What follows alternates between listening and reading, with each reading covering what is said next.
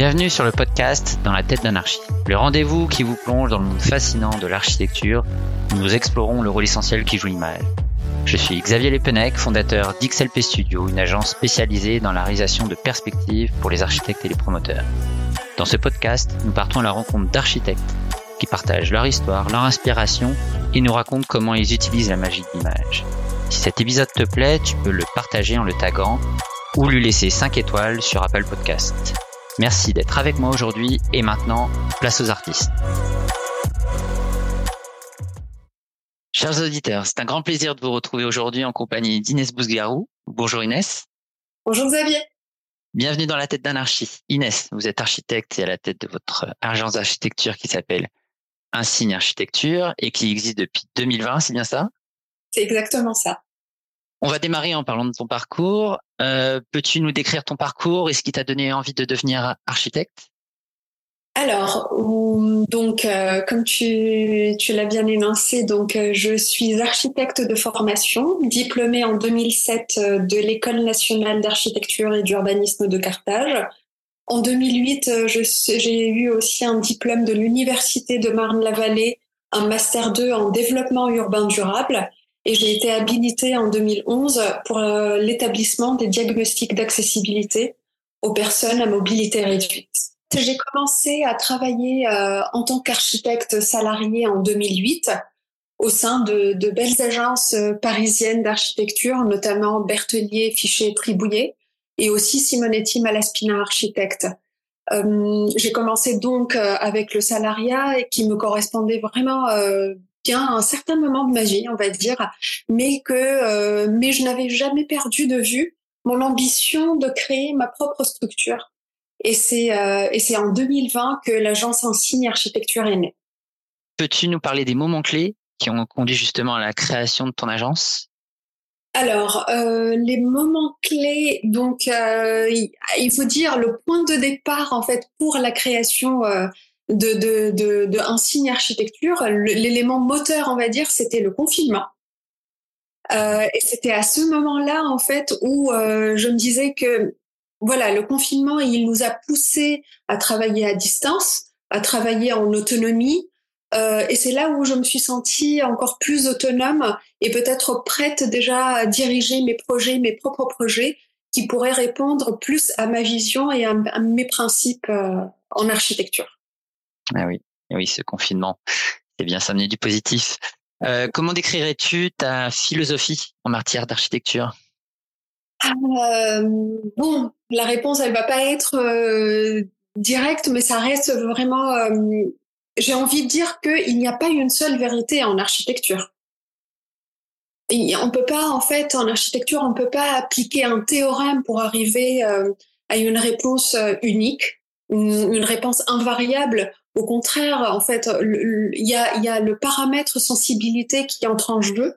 Et, euh, et en fait, au-delà de, de notre compétence technique, il y a la personnalité du concepteur, du maître de l'œuvre qui n'est pas sans influence. Et c'est elle qui va, euh, qui va aider à sculpter l'œuvre en fonction de l'expérience, de la vision et aussi de la conviction de l'architecte euh, ou du concepteur. Très bien, merci.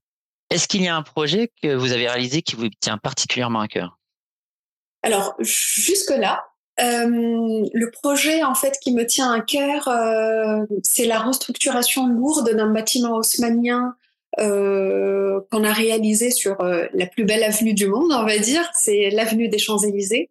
En fait, ce projet, pourquoi il, il, est important pour moi? Parce que j'ai pu aborder plusieurs aspects en fait pour diriger ce projet. Donc il reste vraiment euh, pour moi un bel exercice.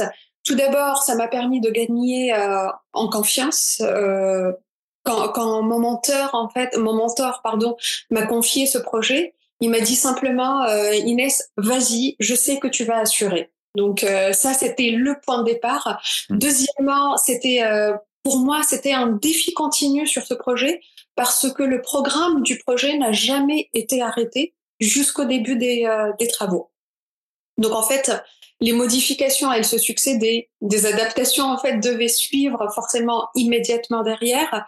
Et pour ne pas bloquer euh, les travaux, il fallait vraiment réagir sur plusieurs phases, que ce soit la programmation, que ce soit en fait les études, le dessin en fait de, des plans et aussi les démarches administratives, euh, administratives euh, qu'on devait assurer toujours en parallèle. Et troisièmement, c'est une, comme je disais au tout début, c'était une restructuration euh, assez lourde dans un endroit spécial, un, un endroit délicat qui est le Triangle d'Or euh, ça en était au 123 Champs-Élysées, donc on était vraiment en plein euh, triangle d'or euh, à côté de, de, de l'Arc de Triomphe. Nous avons en fait travaillé euh, à créer deux niveaux de sous-sol supplémentaires avec des procédés structurels particuliers et adaptés à la géométrie du bâtiment existant et à l'accessibilité qui était très réduite à cet endroit, puisque on pouvait pas du tout en fait utiliser l'avenue des Champs-Élysées pour vraiment passer une grue pour sortir en fait les déchets et tout. Donc on avait juste la petite la petite rue à, à l'arrière, la rue Vernet, qui nous permettait vraiment de gérer tout ça. Donc, euh, mais finalement, euh, c'était c'était c'est vraiment une satisfaction de voir les murs s'ériger, s'élever. Et puis c'était surtout une expérience humaine euh, avec beaucoup de patience et de partage, on va dire. Ouais, ça doit être très intéressant et c'est oui, c'est plein de toutes ces difficultés, c'est des projets bah, hors du commun. Quelles sont pour toi les difficultés que peuvent rencontrer une agence d'architecture pour euh, remporter des projets, des concours? Alors, les concours, euh, c'est vrai que c'est un, c'est, un volet important et particulier en même temps pour euh, les agences d'architecture parce que quand on y participe, il faut vraiment être prêt psychologiquement. C'est, c'est parfois, c'est devenu parfois vraiment un marathon, un sprint pour, pour participer à un concours parce que euh, parce qu'on est vite euh, à bout de souffle euh, sur sur un, un, tel exercice. Et pourquoi en fait Comment j'explique tout ça? C'est vraiment par les délais de traitement de dossiers de candidature qui sont qui sont lancés parfois au début du concours. ou après avoir choisi les lauréats, on a vraiment les architectes, les équipes participantes attendent un peu trop. Moi, je pense que les délais sont rallongés, sont étirés pour avoir une réponse. Et entre-temps, on ne sait pas comment avancer, on ne sait pas comment euh, euh, que, comment s'organiser en interne en attendant la réponse qu'elle soit positive ou négative sur ces projets. Et puis le deuxième, euh, le deuxième, la deuxième difficulté pour euh, pour remporter un projet et un concours, c'est que Malheureusement, je pense qu'on peut pas, euh, on peut pas aussi allouer un temps euh, considérable au, au, au, concours tout au long de l'année parce que, comme on voit maintenant et le plus souvent, c'est qu'il n'y a plus d'indemnisation pour euh, pour les concours. Donc ça, ça peut bloquer les petites entreprises à supporter les coûts de construction des dossiers de candidature. Donc ça, ça peut bloquer.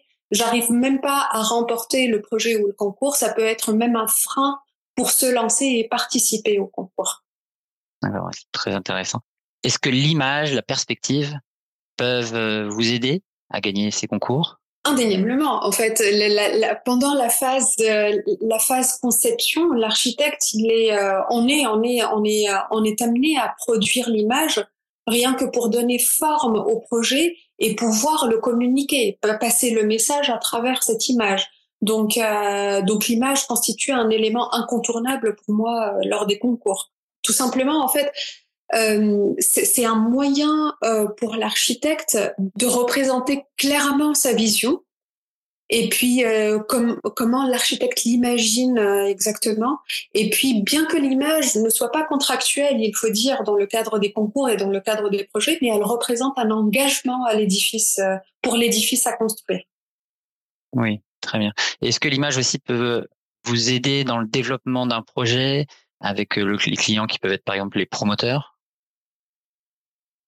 Oui, tout à fait. Comme euh, tout comme pour les concours, l'image euh, en fait elle permet de visualiser facilement le, futur du bâtiment et aussi son environnement à échelle plus grande, mais à échelle aussi plus petite. Elle nous permet aussi de voir la distribution des espaces intérieurs.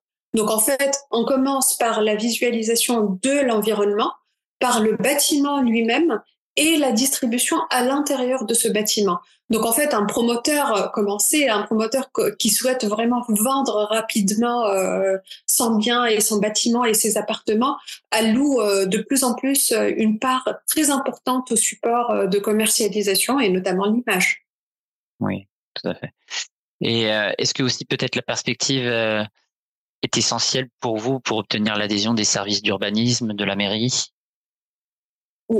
Effectivement, à une autre échelle, la perspective devient essentielle, voire requise par les services d'urbanisme. Je m'explique parce que lors des, euh, rendez-vous de faisabilité euh, ou pour la constitution des dossiers de, de, de, demande de permis de construire, la perspective est demandée et elle constitue euh, vraiment une pièce obligatoire qui est d'ailleurs dénommée intégration du bâtiment dans son environnement. À partir de là, la perspective et l'image devient un élément essentiel pour obtenir l'adhésion des services de la ville. Oui, oui, c'est ça. La perspective et l'architecture, on voit qu'elles sont très liées et sont indispensables l'un à l'autre. Euh, y a-t-il un bâtiment ou un architecte en particulier euh, qui vous a inspiré?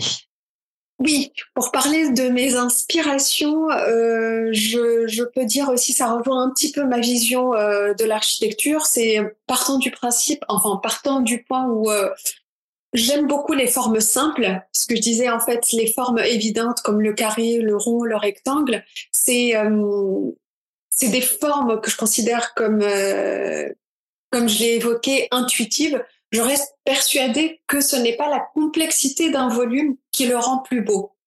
Je trouve qu'en simplifiant les formes, l'optimisation des espaces est meilleure. Attention, je ne dénigre pas les exploits architecturaux de certains confrères, mais ma conviction personnelle m'a beaucoup orientée vers euh, des formes primaires qui, pour moi, offrent une lecture euh, immédiate et reconnaissable du lieu. Et donc, dans cette suite logique pour moi, beaucoup de bâtiments et architectes m'inspirent. Leur identité me rassure et, euh, et m'attire particulièrement.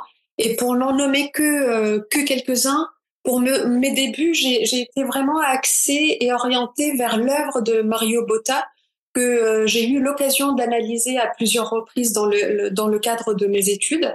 Bah, ces principes, en fait, sont basés sur la géométrie, la forme simple, la symétrie euh, et l'importance de la lumière. Et donc, euh, et, et donc c'est un point que voilà, je me dis, on part du simple pour pouvoir le travailler euh, de façon euh, plus optimisée et plus complète. Et actuellement, euh, et pour rester fidèle à cette identité, ce sont les bâtiments conçus par l'agence Baumschläger et Berleux qui me passionnent et que je suis de très près actuellement. Moi, je trouve que leur architecture, elle est intelligente parce que tout en étant simple de l'extérieur, il propose vraiment une durabilité et une adaptation du bâti aux facteurs euh, extérieurs auxquels nous devons vraiment nous confronter.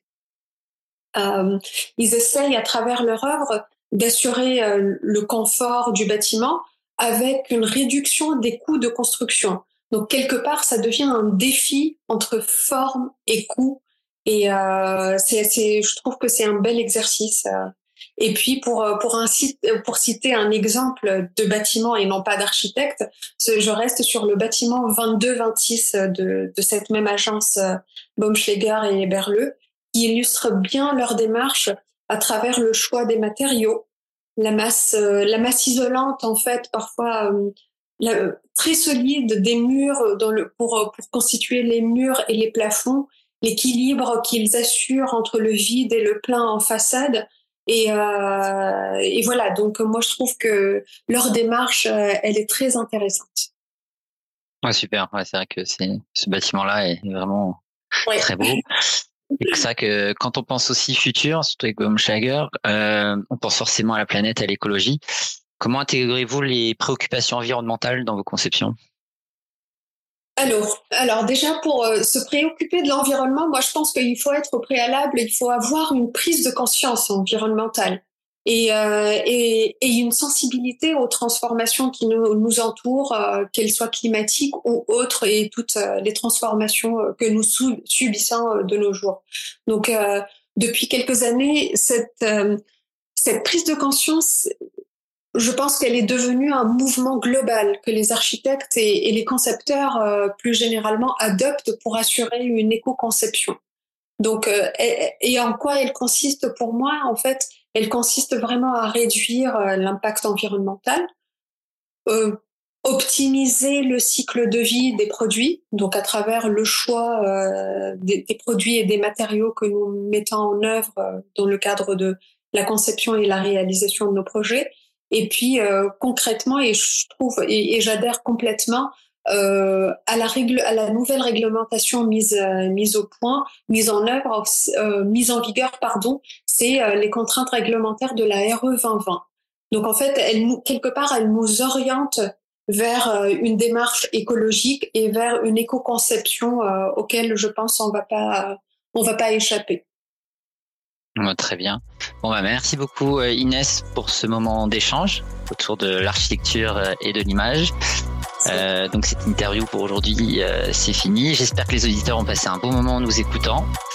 Et donc je vous dis à très bientôt pour de nouvelles découvertes dans le monde captivant de l'architecture dans, dans la tête d'anarchie.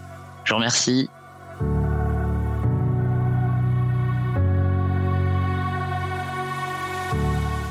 Tu as écouté ce podcast que jusqu'ici, c'est certainement que tu as apprécié cet épisode. N'hésite pas à le partager en le taguant, en t'abonnant, ou à lui attribuer la note de 5 étoiles sur Apple Podcast ou Spotify. Si tu souhaites échanger, n'hésite pas à m'envoyer un message sur Instagram, hashtag dans la tête d'un architecte podcast. Un grand merci de nous avoir écoutés et je vous dis à très bientôt pour un nouvel épisode de Dans la tête d'un architecte.